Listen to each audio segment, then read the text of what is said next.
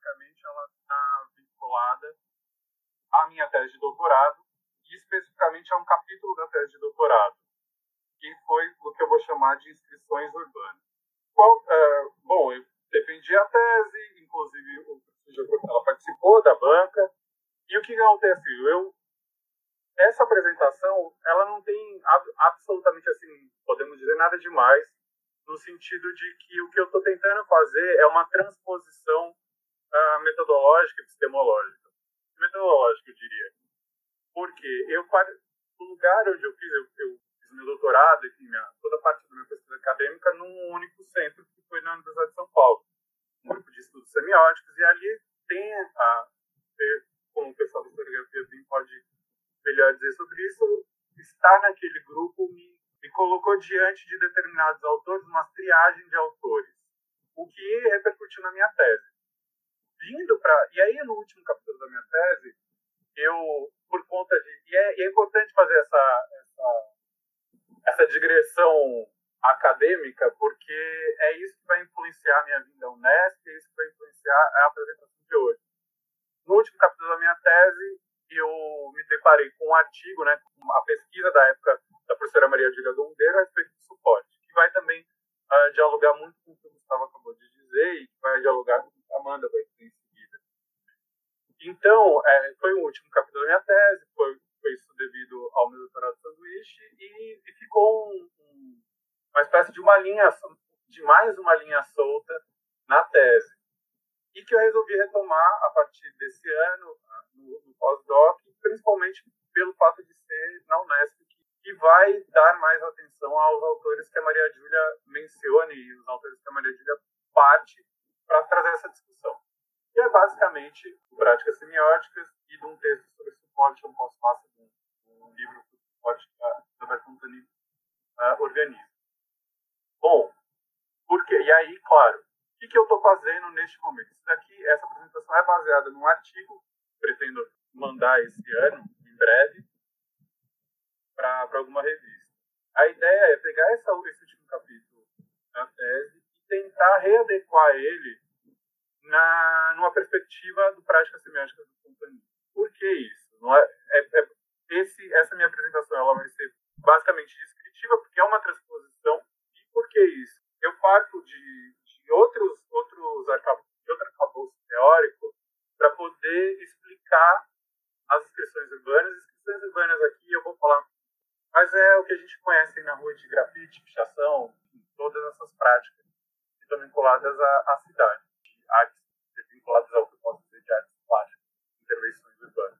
E, e me interessa muito a produção dessa, posso dizer agora, prática, e que ali na, no momento de, de produzir a tese, eu, eu me deparei com outras questões.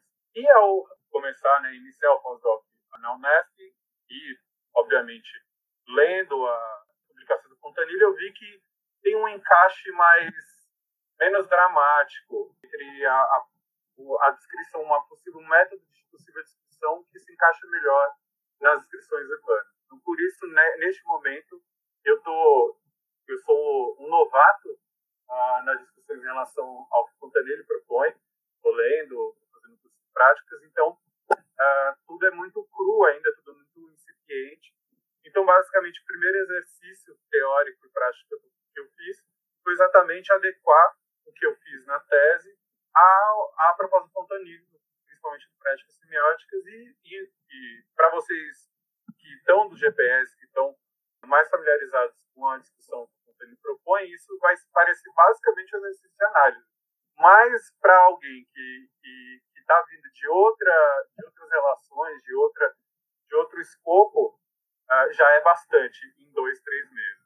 Então, vamos lá. Então, basicamente, o que, o que, vai, o que eu vou propor é que pensar, olhar o suporte, dar no nível do objeto, práticas semióticas, nível, nível de pertinência do Fontanilli, eu vou eu vou olhar que dentro da história das instituições urbanas, o suporte tem uma relevância que vai sintetizar ou que vai ser um, um melhor representante, vamos dizer assim, uma, enfim, uma questão de, de utilização de toda a prática. Então, ao olhar pelo suporte, ao olhar as mudanças no suporte, a gente consegue já ter uma ideia de como isso vai repercutir no texto enunciado, na prática e, e nas estratégias também, mas eu vou ficar só da, do texto enunciado. Então, uma, uma epígrafe que eu acho interessante para tratar com relação ao suporte é uma citação do Michelangelo, do artista renascentista, em que ele vai dizer que em cada bloco de mármore vejo uma estátua. Vejo-a tão claramente como se estivesse na minha, frente, moldada e perfeita na pose e no efeito. Tenho apenas de desbastar as paredes brutas que aprisionam a adorável aparição para revelá-la a outros olhos como os meus já veem. Bom, a primeira questão que vai surgir ao tratar do suporte, a atividade, no sentido de não passividade do suporte em relação à, à prática das inscrições urbanas. A escolha do suporte e as coerções que o suporte vai, vai oferecer a esse enunciador durante a prática são decisivas para a produção da prática em si e que vai repercutir diretamente no enunciado. Por isso, o texto da, da, Dondeira e do Reis, de 2016, é fundamental para eu pensar nesse elemento, que isso já foi retomado pelo Gustavo. Uh, então, ela vai dividir o nível do objeto em suporte material, que vai estar vinculado ao nível da prática, né, das cenas práticas, e o suporte formal, vai ser a base do texto enunciado. O, o que, que me interessa nessa relação?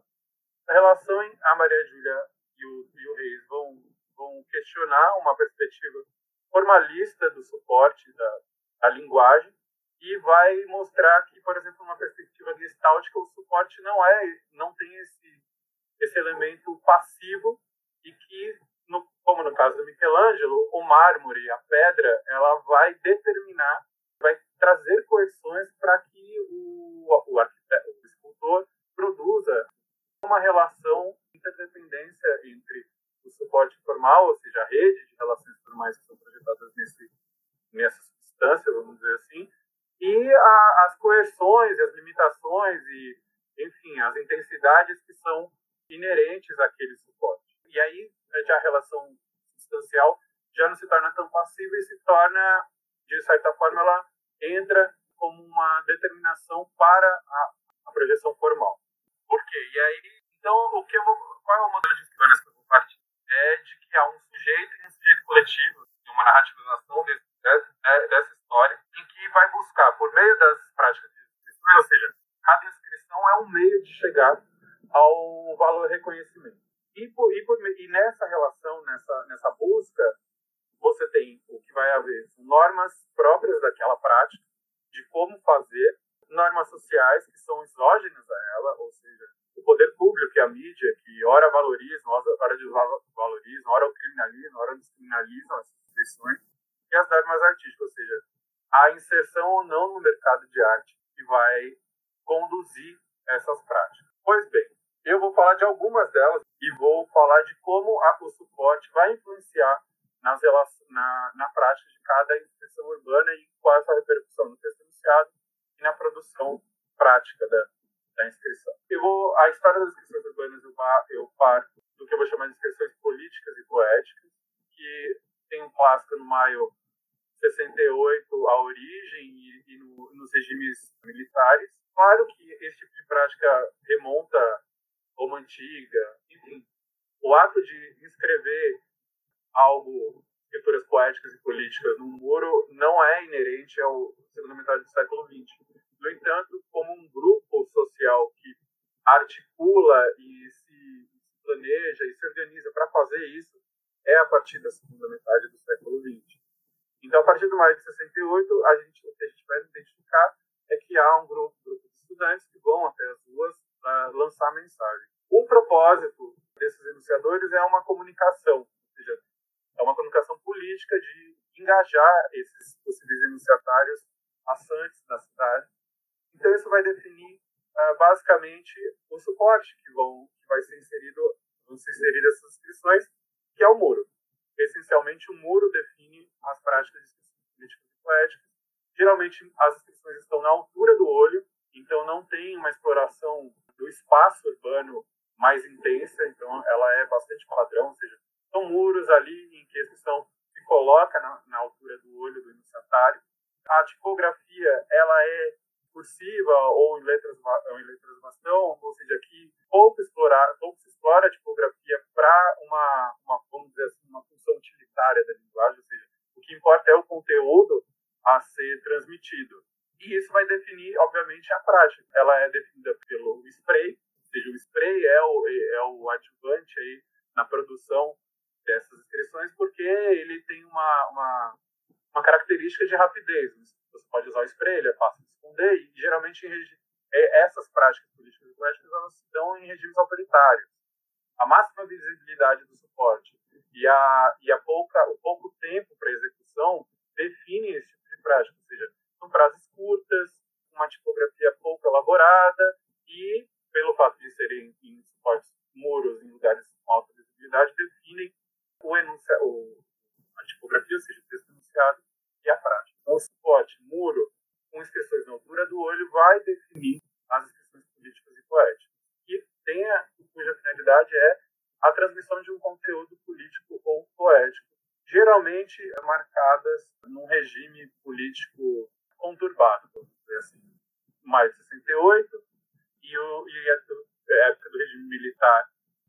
E aí, isso acontece nos anos 60 em Paris e nos anos 60 no Brasil. Em outras, outros lugares que tiveram problemas ou questões políticas fortes em relação ao Do outro lado do mundo, em Nova York, nos anos 70, o que, o que, há, o que há é uma, uma classe uh, periférica classe social periférica de Nova York, que vai produzir assinaturas pela cidade. Então, a gente vai chamar de tag. Essa tag, a característica dela é a realização, enquanto no mais 62 spray é o grande adjuvante, na, na tag é o pincel atômico, que também fácil de ser escondido, fácil de ser manuseado. A tag é basicamente uma assinatura, como a gente pode ver aqui no que se tornou a excessiva a produção de tags em Nova York nos anos 70, principalmente pelo TEC, o TAC 183, vai gerar uma capa do, The New York Times promovendo a, o maior reconhecimento já buscado por esses grupos sociais.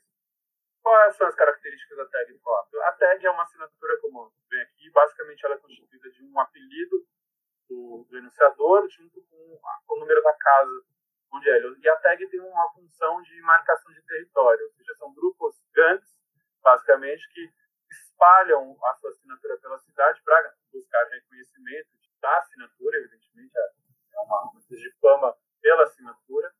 E isso vai definir o suporte, ou seja, como é feito pelo o suporte, perdão, como há uma indiscriminação do suporte, ou seja, pode ser em qualquer lugar, e o uso do, do pincel atômico vai gerar essa possibilidade, porque é menor que um spray, é mais fácil de ser desenhado, a inscrição ainda é menor, é muito mais rápida de ser executada, então, isso vai ser espalhado pela cidade em qualquer lugar. Essa prática quantitativa vai definir exatamente isso. Pode de qualquer lugar, o uso do, do pincel vai definir o texto enunciado, que é basicamente uma assinatura que não que é ao contrário do mais de 60 de Paris. Enquanto o mais de 60 está preocupado no plano de conteúdo da, do texto enunciado, a tag e o throw-up, que é uma dissidência da tag, vai se preocupar com as relações plásticas tipográficas, ou seja, que aquilo seja uma marca assim como uma marca de de massa, uma Coca-Cola, você pode mudar, desde que você preserve a tipografia, você pode mudar. Tanto é que tem, ah, não é, não é difícil encontrar camisetas com ou a tipografia da Coca-Cola dizendo outra coisa, seja, e, mesmo assim se identifica a Coca-Cola, porque é aquela configuração plástica que importa mais do que o conteúdo.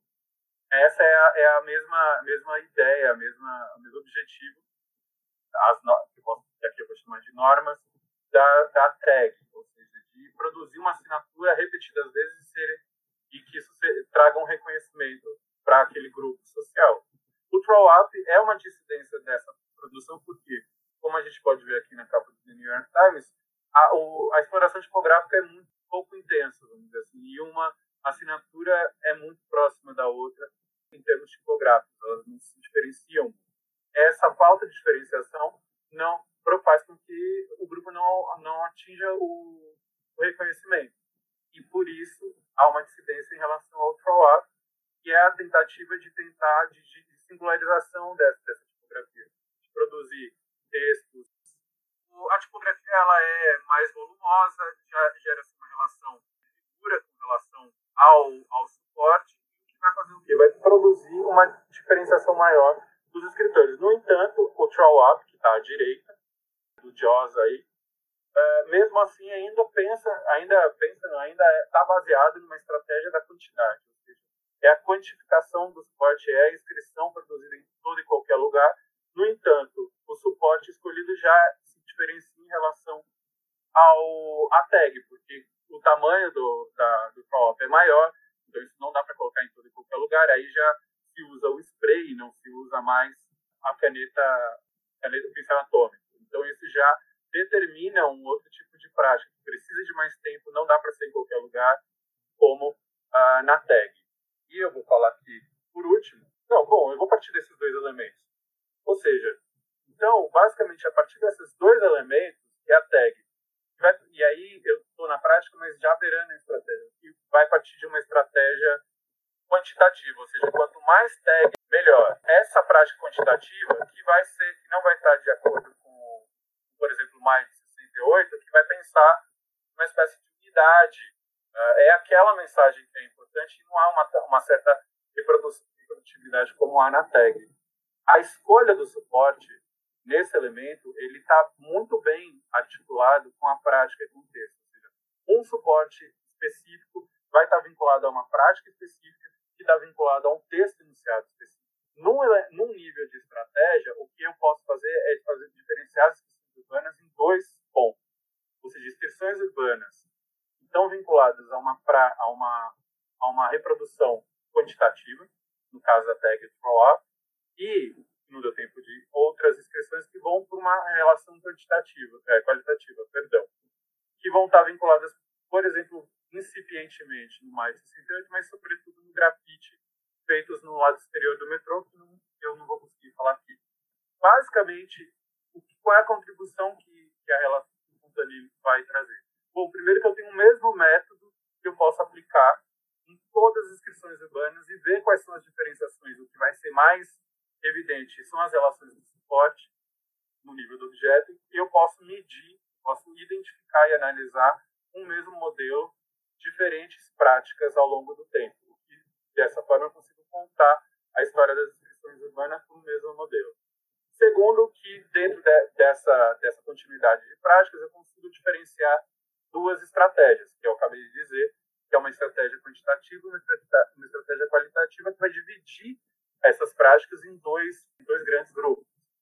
E aí, é, é, bom, basicamente é isso. E isso vai gerar formas de vida que ainda eu ainda não pensei bem. Eu pensei primeiramente das inscrições urbanas como uma forma de vida geral, mas eu acho que ainda não é suficiente quando eu vou lidar com práticas como a especificamente, ou a própria tag, ou próprias inscrições políticas e práticas, que podem, isso é uma hipótese, gerar formas de vida específicas. Bom, o que a inserção de pensamento do Fontanilli na, na, na, minha tese de doutorado pode gerar? Bom, primeiro, em correio de exercício, que é o, a tese de doutorado, ela vai pensar em modalidades em vez de práticas. Eu não tinha um nome bom para isso, acabei criando esse nome que é pouco produtivo. Esses gêneros de prática vão ser melhor adequados para explicar esse fenômeno. E o que eu vou chamar de relações normativas elas podem ser melhor explicadas pelos níveis de pertinência. O suporte como elemento ativo na constituição da forma também é outra contribuição que o trabalho da Dundeiro, baseada no Fontanini, vai trazer para pensar nas inscrições urbanas. Os níveis de integração, ou seja, como eu vou pensar nessa atividade da forma em termos imanentes, ou seja, a, a hipótese é que uma forma num determinado nível, no outro nível é substância, então, de alguma forma, é uma, ainda assim não deixa de ser forma, então, talvez essa relação de integração entre formas que viram substâncias podem corroborar essa perspectiva de um papel ativo. E aí, outra hipótese que, que se vê através disso é pensar nas instituições urbanas como uma forma de vida. Não sei, como eu disse agora há pouco, algumas práticas, do meu ponto de vista, podem ser pensadas como forma de vida. Mas isso precisa ser desenvolvido ainda, está muito as, modalidades com certeza seriam gêneros de prática, isso eu acho que é bastante, fica bastante claro. E, basicamente, é pensar nessas, nessas gêneros de prática. Oi, Tiago, tá me ouvindo? Estou te ouvindo, Diego, pode falar. Então tá. Na verdade, não é uma pergunta, não. É, como você falou que você está trabalhando a questão do, do suporte e, e, as hipóteses que você tem levantado e verificar essas coisas na sua relação com as formas de vida, se isso seria possível ou não, qualitativamente e quantitativamente, assim como você tem lido o trabalho da Dondeiro, eu fiquei pensando aqui que é uma obra não só que eu estudei, mas acabei também levando para a graduação, é, sem dizer para os alunos, é claro, né, nos cursos de ciência da computação que eu estava falando de semiótica, que é a obra da Dicine, aquela comunicação nos textos, que ela não só vai fazer análise, mas ela fala da questão do suporte. Em alguns momentos, ela vai falar da questão do suporte. Não sei se você deu uma olhada na obra, se te interessa para o seu trabalho ou não. Era mais nesse sentido. É, no momento, focalizado, mas claro que ela pode contribuir, evidente. É, esse, neste momento da pesquisa, eu estou muito focado no, no, livro sobre suporte, né, da, da Isabel Companhia, e principalmente no, no texto final, no pós-fácil que já que o faz, uh, sobre essa relação de suporte formal e suporte material, que é o que a Maria Júlia, no texto, vai retomar e vai desenvolver. Mas sim, eu acho que a Marvel sim, é, vai ser uma grande contribuição. Como, e como eu disse, está tudo muito inicial ainda. É, eu estou três meses, quatro meses no pós-doc e basicamente foi primeiro fazer uma uma readequação de epistemológica, assim, metodológica na verdade, de sair de, um, de, uma, de uma configuração da tese e tentar uh, readequá-la e é muito mais fica muito mais pertinente, muito mais claro, muito mais simples fazer essa transposição e eu acho que fica mais fácil de, de fazer as análises. Mas sim, pode estar anotado aqui, norma de streaming, comunicação, eu vou, vou olhar assim. É, como ela é muito didática, talvez até no sentido de clarear para você olhar para esses outros textos que você tem pontuado, tem como referência de trabalho, né?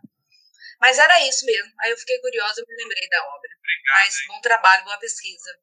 Então, a, a, minha primeira questão, na verdade, não é uma questão, é só compartilhar uma, uma leitura. Não sei se interessa diretamente para você, talvez interesse para mais alguém do grupo.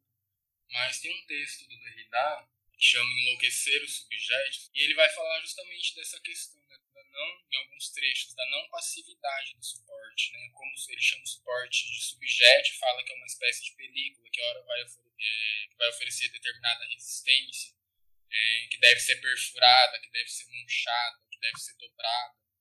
Enfim, eu, é um texto estranho de entender, mas eu acho interessante porque ele é do começo da década de 80, né? Ele já pensa algumas questões que a gente foi pensar só mais mais para frente ali em semiótica, então não sei, talvez interesse pelo menos para tirar uma epígrafe. Eu vou olhar sim, com certeza. Essa é uma questão, por exemplo, que ela é trazida na nossa discussão do Lezen passado. A gente já falou disso. Não, na, na apresentação da Carol, se não me engano, sobre o Lindeckens, que, que já vai trazer essa questão dos anos 60, da substância, do suporte, que ela é vai ser retomada é, em, em alguns momentos. Neste momento específico, eu, eu me, eu acho que a, a proposta da, da Dundeira e do Reis robusta, suficiente, é substancial. É ótimo. E a minha preocupação agora é tentar colocar as exposições urbanas, cada uma no seu quadrado, sabe? Pensar que, quais são as práticas, entre as relações entre práticas, objeto e enunciado, acho que isso está muito já bastante bem definido nessa, nesse período no começo de pós-doc que eu fiz. Agora, as questões que me, que me preocupam, né? Obviamente, eu estou apresentando uma coisa que eu já pensei e tal. Agora, o que está me preocupando e as, as coisas que estão no horizonte é como eu vou definir as formas de vida, ou se é uma forma de vida, ou as formas de vida que estão repercutindo né, nessas práticas e as estratégias que eu acho que já foram. Estou terminando um texto agora sobre tipos de estratégias uh, que vão delinear, porque eu acho que a gente Primeiro, que isso nos ajuda a pensar na própria na leitura das disciplinas como um elemento de teste, vamos dizer assim, o modelo fontaniliano, mais um teste, né? Ah, modelo fontaniliano. E segundo, porque eu acho que ajuda a gente pensar no modelo de leitura mesmo das práticas de uma, de uma prática, né? Essa sair na rua que a gente tem acesso a elas e nos ajuda a entender melhor isso. Acho que nos ajuda a dar aula, por exemplo, usar isso como um elemento uh, prático. A palavra prática hoje é a palavra mas um elemento real para um aluno, por exemplo. Sai na rua e consegue ler uh, aquele texto anunciado que está no muro da escola, do lado da casa dele, de uma maneira menos simples, menos preconceituosa, e ah, lá é sujeira. Ler o mundo realmente. Então, é, é essa a ideia. Claro que eu que acho que essa questão do suporte, o que me, o que me preocupa né, em relação ao suporte é tentar pensar nele numa maneira, de uma maneira imanentista. Né, tentar não, não trair, vamos dizer assim, os pressupostos semióticos e tentar repensar uhum. em como isso se configura dentro da a prática interpretativa semiótica. Mas obrigado. Passa o texto que eu vou olhar assim. É, eu vou te mandar, é só uma, uma curiosidade, talvez interesse a mais alguém. E daí eu tenho uma, uma pergunta também. É, me parece que quando a gente assume o ponto de vista das práticas, é, pelo menos que eu tenho sentido, assim, a questão do corpus é uma questão que é quase sempre complicada, né? Porque normalmente a gente acaba não partindo de um corpus fechado, né? A gente vai delimitando a prática, né, como diz o Fontanilli lá, selecionando um conjunto de atos, de adaptações, de conversões que não se oferecem fechados, né? Eles têm que ser aprendidos. O Daniel acho que fala exatamente assim, né? Uns com relação aos outros em tempo real.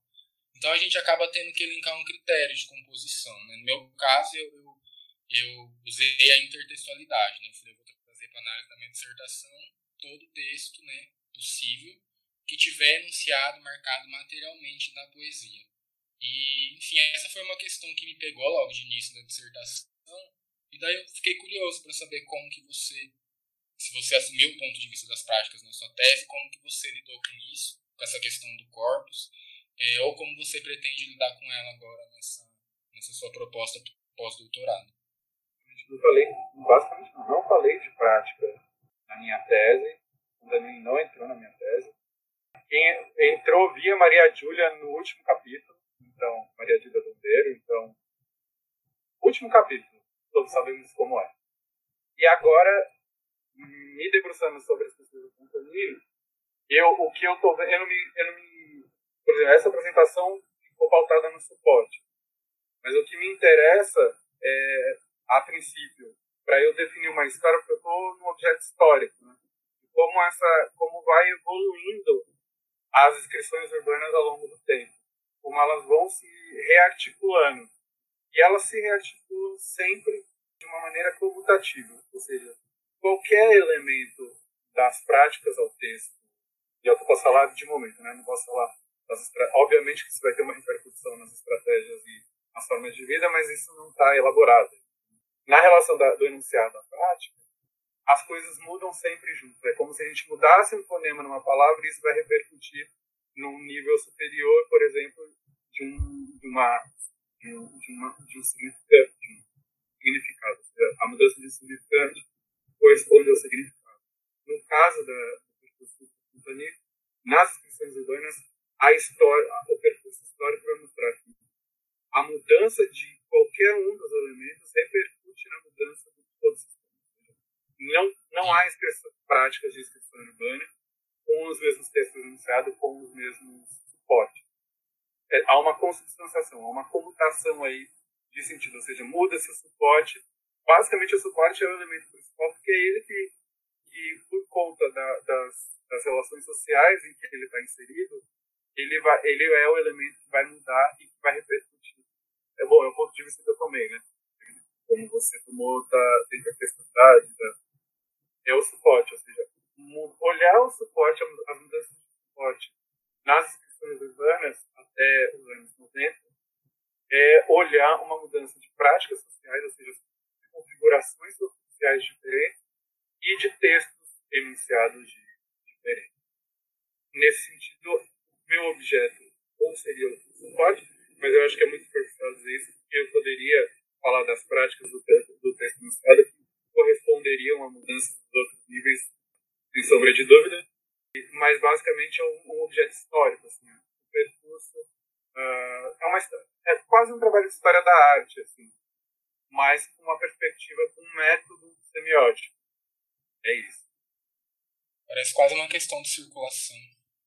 Sim, é, porque tudo está muito amarrado. É como, como esses grupos sociais estão sempre em embate com o que eu vou chamar de normas sociais, ou seja, com o poder público, como esse poder público afeta esses grupos sociais, ou seja, proibindo suportes, basicamente é isso que vai mudar uma prática da outra, ou seja, determinados suportes foram proibidos e aí eles não, esse grupo não consegue mais produzir os textos iniciados do suporte. Ele tem que, esse grupo se adequa a outros suportes que até então não são proibidos. Basicamente, quando eu não falei aqui, mas a mudança da tag que eu falei aqui para um grafite do lado exterior do metrô é basicamente isso, ou seja, as tags foram muito mais pela sua, foi capa do, do New York Times. Então, a evidência que, que essa prática teve gerou uma proporcional ao poder público que começou a proibir aquilo. E aí eles migraram para o metrô.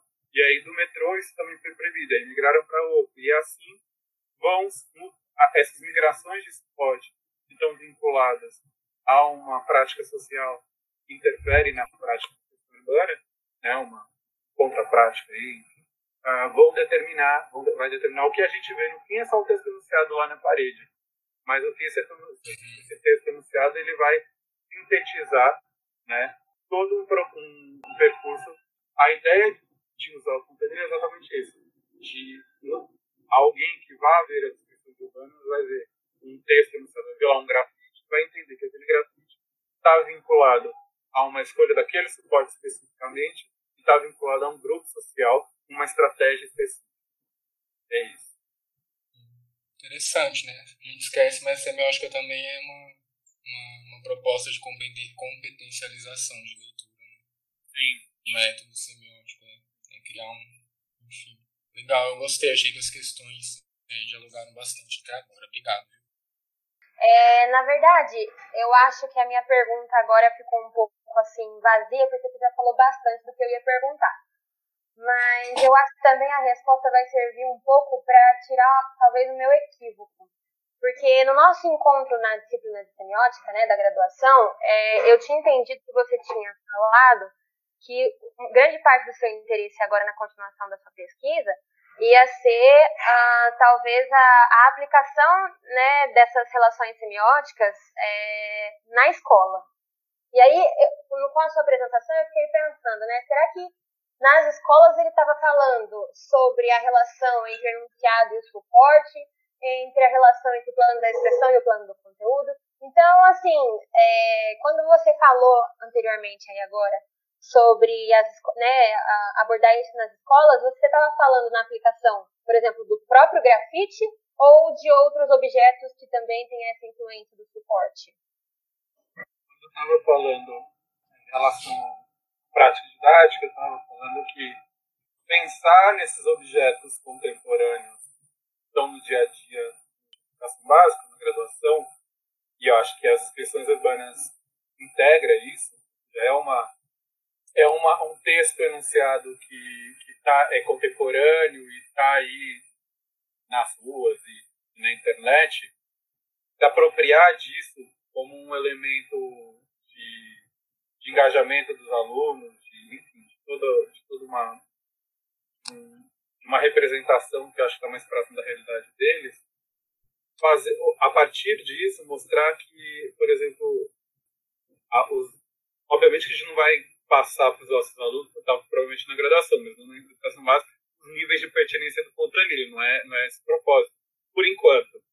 Embora eu acho que no ensino médio isso caberia perfeitamente. Mas, o que eu acho é que a partir disso a gente consegue ter um método de leitura de algo que não fique só uh, numa discussão que basicamente a discussão em relação às discussões urbanas ela é basicamente se é bonito ou feio. Se é bom ou se é ruim. É uma discussão, uma discussão estética muito pobre, assim, em relação, bem moralista, em relação ao que, o que é aquilo, se aquilo é invasão ou não, enfim. É o que a gente está cansado de ver aí nos jornais. Então, acho que se apropriar daquilo numa aula e mostrar como os níveis de leitura E aí a gente pode tratar dessa maneira, de que a gente vê um, uma inscrição que ela é a condensação de uma articulação social e que aquela inscrição está naquele lugar especificamente por conta dessa articulação social, ou seja, a articulação social escolheu aquele suporte porque aquele suporte representa, aquele suporte facilita os objetivos, assim, os valores daquele grupo social, já é, um, é basicamente o que eu falei aqui na minha apresentação toda do nível de pertinência, mas é um modo de dotar os alunos de uma capacidade maior de leitura uh, de objetos que estão menos associados ao livro, à escrita no papel, ou seja, de ler exatamente inscrições do no mundo que faz parte. Isso ajuda ele, por exemplo, a pensar num vídeo no YouTube, por causa da tela, isso ajuda ele a pensar no celular, enfim, de outros dispositivos, uh, na arquitetura, enfim, na cidade, como um, um lugar, um jeito de ler também. Acho que é por aí que eu falei em relação à escola. Sim, sim. Muito obrigada, Tiago. De nada. Oi, pessoal. Gustavo. Obrigado, Tiago, pela apresentação. Gosto muito da sua pesquisa, acompanhei aí um pouco o final da sua pesquisa, né? E o começo das suas de doutorado, né? E o começo das suas inquietações sobre o problema do suporte, que começou como um problema mais intuitivo, mais legítimo, de como tentar dar conta de um objeto complexo como o grafite. É, eu observaria duas coisas. Eu ia falar três, mas duas coisas. Mas só para a gente é, se afinar é, melhor. A primeira é que quando a gente vê uma pesquisa sobre o grafite que se coloca problema sobre o suporte, a gente imagina assim, bom, é claro que isso teria que ser feito. Então aí a gente entende a, a, a importância dos tipos de objeto e das suas substâncias, da sua forma, do seu modo de circulação, ou seja, da sua existência semiótica, para a teoria. Então eu fico me perguntando como que a gente poderia ter acesso a esse debate se você não tivesse interessado pelo grafite. E certamente o objeto na tua, no teu percurso intelectual que preparou o grafite, é, certamente é o seu interesse pela poesia concreta, ou seja, você já estava ligado à visualidade e ao plano de expressão e às substâncias próprias é, do poema objeto, do poema gráfico, então o seu interesse foi transposto, né? Então, assim, para todo mundo ficar bem atento às qualidades sensíveis das semióticas objeto que exploram. Só que é interessante perceber, estou ainda no primeiro ponto, que ao mesmo tempo em que as pesquisas sobre objetos alternativos aos objetos planares, visuais e verbais, as contribuições que essas pesquisas dão à teoria não ficam só limitadas a esses objetos bi tridimensionais e bem mais complexos que os objetos planares. Ou seja, essa contribuição ela retorna como teoria, como contribuição teórica para as, para as demais é, semióticas, né? para as semióticas objeto mais tradicionais. Então, eu acho muito legal você, nessa fase atual da sua pesquisa, de interesse sobre suporte, investir nisso, em como, a partir dessas contribuições que você mencionou, é, simplificar, é, codificar e simplificar uma metodologia que possa servir para abordar os objetos tradicionais, que terão assim a sua tridimensionalidade ou complexidade de circulação e de produção é, valorizadas. Né? E é claro que é o caso da literatura, certamente, e muitas vezes no texto literário, sobretudo nos textos literários que estão dentro de um determinado cânone, a gente vai avaliar o texto em si. Né?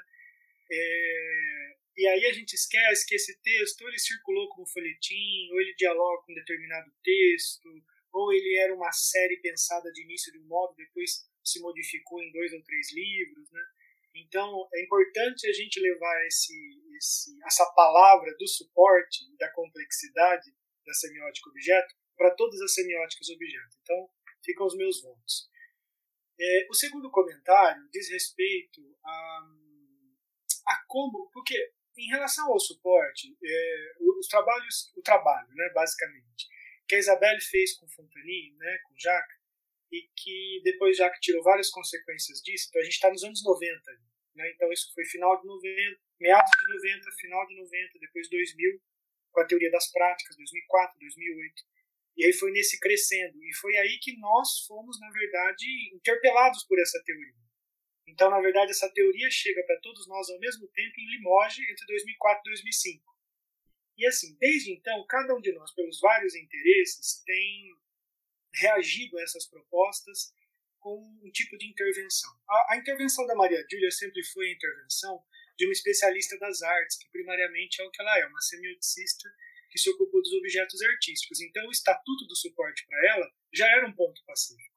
E aí ela só fez reorientar as suas reflexões. Quando ela trabalha com Jacques, e depois eles fazem o um grande projeto, né, ela e a Ana fazem o um grande projeto sobre imagem científica, fica mais claro ainda que a questão do suporte da substância naquele caso era fundamental para entender aqueles enunciados e seu processo de enunciação. A parceria do, do Everardo com a Maria Júlia vai nessa mesma direção, que é, é junção de uma semioticista, que a gente pode chamar que é uma visualista, né, que é a Maria Júlia Dondeiro, com um semioticista no sentido mais geral, mas com um programador, sujeito que gosta do design, que é o Everardo. Então, é, tem os interesses dos pesquisadores que vão um pouco é, direcionando né, os resultados da pesquisa. Eu acho que a partir de Fontani, tanto Everardo, quanto, tanto Reis quanto Dondeiro, vamos chamar pelos sobrenomes, é, eles conseguiram é, chegar a um bom número de propriedades. Né? Só que eu acho que as pesquisas, nós, nossas pesquisas só vão avançar quando a gente prestar mais atenção na articulação estratégica entre todas as propriedades de todos os níveis do que na abordagem exaustiva das propriedades. É um pouco o que aconteceu com a semiótica plástica, o próprio Tiago comentou, das estratégias de Floch, né? às vezes exaustivo, às vezes dão saltos, né? aí valoriza uma certa região do texto em constituintes plásticos, depois é, condensa tudo e, e, vai adiante. Eu, eu sou muito, eu estou muito convencido de que a gente tem que valorizar mais as, as, as iniciativas que tentem coordenar os procedimentos enunciativos. Entre essas enunciativas tem o texto que você conhece, que vocês conhecem, que é um texto que eu e Mateus fizemos assim muitas, total, sem, sem pretensão e assim por prazer na época. Tem alguns anos já isso, acho que foi 2011 que a gente fez, 2012 que foi publicado, que é a gente, no qual a gente faz um balancinho bem rápido sobre como funciona o problema do gênero atualmente nas teorias do discurso, uma página, depois algumas páginas de semiótica, e a gente diz assim, bom, no estágio atual da teoria das práticas, porque isso é pós-2008, né, pós-Fontani, portanto, a gente tem várias formas, isso, 2012, a gente tem várias formas é, de compreender a questão do gênero, e todas elas remetem a uma articulação entre texto, objeto suporte e prática. E aí a gente faz algumas análises tal, sugerindo o seguinte, que na definição das semióticas objeto pelo viés do gênero, a gente teria que levar pelo menos as, as três propriedades em consideração. Ora, a gente fez isso porque eh, eu dizia para o Matheus, ele me dizia à época, que era ridículo que, com todo o instrumental teórico que a gente tem na semiótica, a gente ficasse atrás de outras teorias do discurso que já estavam dizendo aquilo de modo mais aberto, mais amplo e desde sempre, né? Se vocês pegarem, por exemplo, as contribuições de Bakhtin, são contribuições dos anos 50. Então, assim, há 60, 70 anos as pessoas já sabem que você tem que coordenar vários níveis de pertinência para obter um bom resultado na avaliação do gênero. E a semiótica patinando, dizendo que não vai analisar ou dizendo que vai analisar segundo os princípios que outros criaram. Desse artigo, o que, o que me fica, porque recentemente eu dei uma olhada nele, com vontade de atualizá-lo em vários aspectos, e já chamo vocês a atualizarem esse artigo comigo, com o Matheus, é, é assim, foi o nosso esforço de dizer quais eram os três principais elementos, e dentre os três, colocar, sem a gente ter dito muito bem isso, um elemento regente que era o elemento da prática. Porque seria o elemento que instaura um sujeito prático, um sujeito operador, que tem, por um lado, os textos nas inscrições, os textos e os sistemas de criação de textos de uma, numa perspectiva tabular, e de outro, a responsabilidade por escolher uma superfície de inscrição.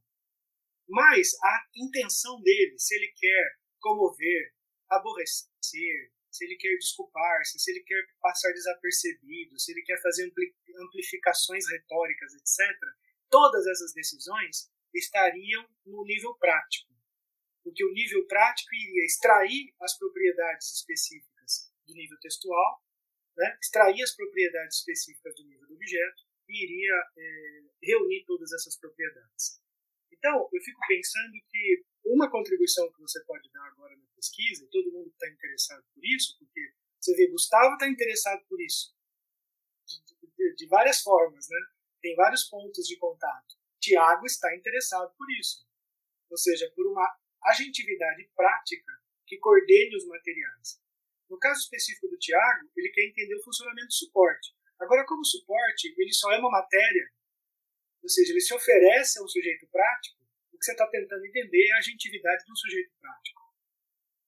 É, e claro que você, vai, você pode descrever essa agentividade como incidindo mais ou menos nas qualidades de um suporte, sem nenhum problema. Ou seja, você não pode, você não precisa renunciar a ter um objetivo primário. Eu acho que a grande contribuição que você, vocês podem dar, porque tem mais gente no grupo, então tem, por exemplo, a Flávia, orientanda do Matheus, que está estudando é, prática editorial também, e como a prática editorial interfere nos textos e cria outros tipos de circulação. Você tem a Lula, que há muitos anos também tem, tem lido as pesquisas do Tiago e se interessa pela questão do grafite. Não vou citar todos, porque senão vou, vou, vou acabar esquecendo de alguém. Mas acho que o que todos vocês podem fazer é, nesse momento é nos mostrar como que, no nível das práticas, essas propriedades textuais, as propriedades é, objetuais né, de suporte, elas são aplicadas. Justamente porque a gente não pode perder de vista a, a principal hipótese né, que a gente usa quando fala em níveis de pertinência é que o nível, o nível de pertinência é, N ele se alimenta das propriedades sensíveis e materiais de N-1, e assim sucessivamente, e assim progressivamente. Então, esse aspecto gerativo, que foi uma sacada que o Jacques Fontaine teve inspirado no percurso gerativo do sentido, mas não é o mesmo tipo de geratividade. Claramente não é, né? Porque no percurso gerativo do sentido não tem nada de sensível e material. E no, no universo das, da, da, dos níveis de pertinência tem. É justamente essas, essas propriedades que a gente deveria conhecer num número pequeno, suficiente para poder trabalhar com elas, e depois explicar o modo como elas se integram no nível superior. Que no recorte que a gente fez em 2012 foi o das práticas. E por que, que a gente não escolheu estratégia, por exemplo? Porque a gente sempre achou, desde o começo, como o próprio Fontanini começou a achar ah, com o tempo, que o nível das estratégias talvez nem devesse estar no modelo. Porque a estratégia ela é uma dimensão que está é, que pode ser considerada como disseminada pelos vários níveis do modelo ou que pertenceria mais ao nível da prática. E por que que, na verdade, a gente, na época, em 2012, não instaurou isso nas formas de vida? Aí eu termino. Por duas razões. A primeira, porque formas de vida, em 2011, que é quando a gente começou a ter essas ideias, era um conceito que a gente já usava, né? isso aparece na tese do Matheus de 2009, que é mencionado aqui e ali. Ah, isso, no, novo livro, sim. É, o Gustavo está falando do, do, novo livro é, do, do Fontanier e do Coinhas, que fazem aí um bem bolado da semiótica, com uma perspectiva antropológica, e, e fundem esses dois livros. Então, em 2011, embora a gente já conhecesse a questão da, das formas de vida, e a Edna Nascimento já explorasse também, e, ou seja, já tivesse um contexto favorável para se tratar disso, não se tinha toda a teorização que hoje a gente encontra sobre formas de vida. Então, esse é uma, seria uma justificativa de tempo da pesquisa, né? de, de, data, de datação da pesquisa. A outra é uma que, para mim, perdura até hoje. E eu vou confessar para vocês agora, e, claro, essa confissão não vai ter impacto nenhum na vida de vocês. Eu gosto muito da noção de formas de vida, eu acho que ela tem que ser utilizada sempre que necessário, e muitas vezes ela é necessária, sobretudo para explicar as grandes conotações sociais, passionais, fóricas, as identidades, é, as grandes chaves de leitura cultural do gênero, formas de vida, sem imbatível. No entanto, é um conceito de difícil operacionalização. Mas não digo, porque a gente ainda tem a Amanda para ouvir, tem questões, em outro momento a gente pode conversar é, a respeito. Obrigado. Concordo. Eu, como eu tinha dito, eu usei o suporte como um elemento ilustrativo. Mas, obviamente, eu poderia, se a gente vai subir mais um nível, é, obviamente eu vou ampliar mais a, as problemáticas e, e a parte do detalhamento no nível das práticas ele vai ser muito maior, porque ele vai vai estar tá absorvido nesse nível esse iniciado e suporte. Neste, como como eu disse, é, foi um exercício, né, para tentar pensar numa na minha tese de doutorado numa, num método, numa outra configuração que até então eu não tinha pensado. Funciona, ó, perfeitamente. Uh, os arrependimentos começam a surgir durante o pós-doc, é natural. E agora, nesse momento, é o que vai faltar a, a minha a minha produção, assim, a, a, reflexão sobre sobre o suporte, mas obviamente é o suporte já já elaborado no nível da prática da estratégia. Né? Eu ainda considero o nível da estratégia que como para no elemento da prática mesmo. Eu acho que são as duas grandes estratégias simultâneas. Não mencionei uma estratégia quantitativa isso vai ser mencionado em termos retóricos, em práticas semióticas, uma retórica que, que visa a quantidade, uma retórica que visa a qualidade. É basicamente esse uso que, que eu acho que as urbanas faz, fazem, né? É um uso retórico, ou seja, saturar o enunciatário de, de, de, de quantitativamente ou criar um impacto qualitativamente. Então, acho que são essas duas estratégias que vão mudar todas as configurações sociais vão faltar a inscrição, o ato de inscrição, né, a situação de inscrição, e isso vai, hum, vai ter um efeito de cascata nos outros níveis descendentes. É isso. Mas eu estou ainda, eu tô ainda um, eu tô aprendendo. Aí. Então estou pensando, ah, vai demorar um pouco de ter coisas mais definitivas.